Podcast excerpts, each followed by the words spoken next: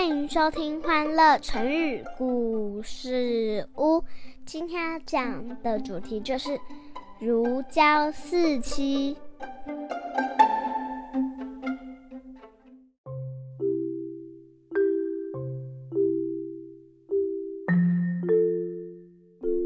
来来来，妈咪要开始说故事喽。汉朝时有两位大才子，一个叫做陈仲。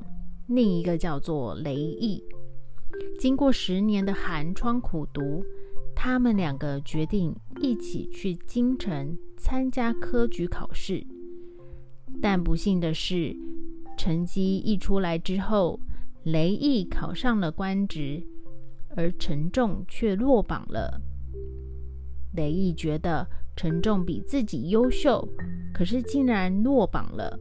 于是他就跑去跟主考官说：“考官大人，我认为陈仲的能力比我好太多了，希望考官大人把我的职位给陈仲。”考官当然不会答应这种事，所以雷毅决定他也不去任职了。于是。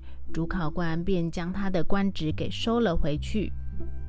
被收回官职的雷毅和陈仲一起回到家乡，他们两个决定在一起读书，准备参加下一次的科举考试。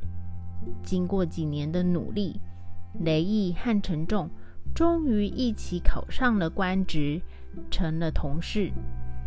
大家看到他们这样的举动。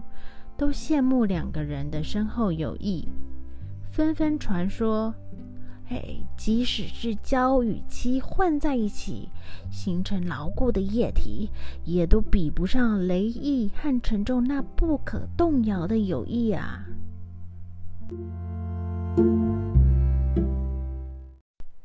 小朋友，如胶似漆，这是用来比喻两个人感情很好。像胶和漆一样粘在一起，舍不得分开。人生中会遇到很多形形色色的人，在这么多人里，能够拥有一个知心好朋友，是一件非常幸运的事情。维持一段良好的关系，也是需要花费一些心力的哦。小朋友，希望你们可以好好珍惜身边的人。那蕾蕾，你可以帮我们用“如胶似漆”造句吗？嗯，我想想，我和小千是好朋友，如胶似漆，会互相照顾。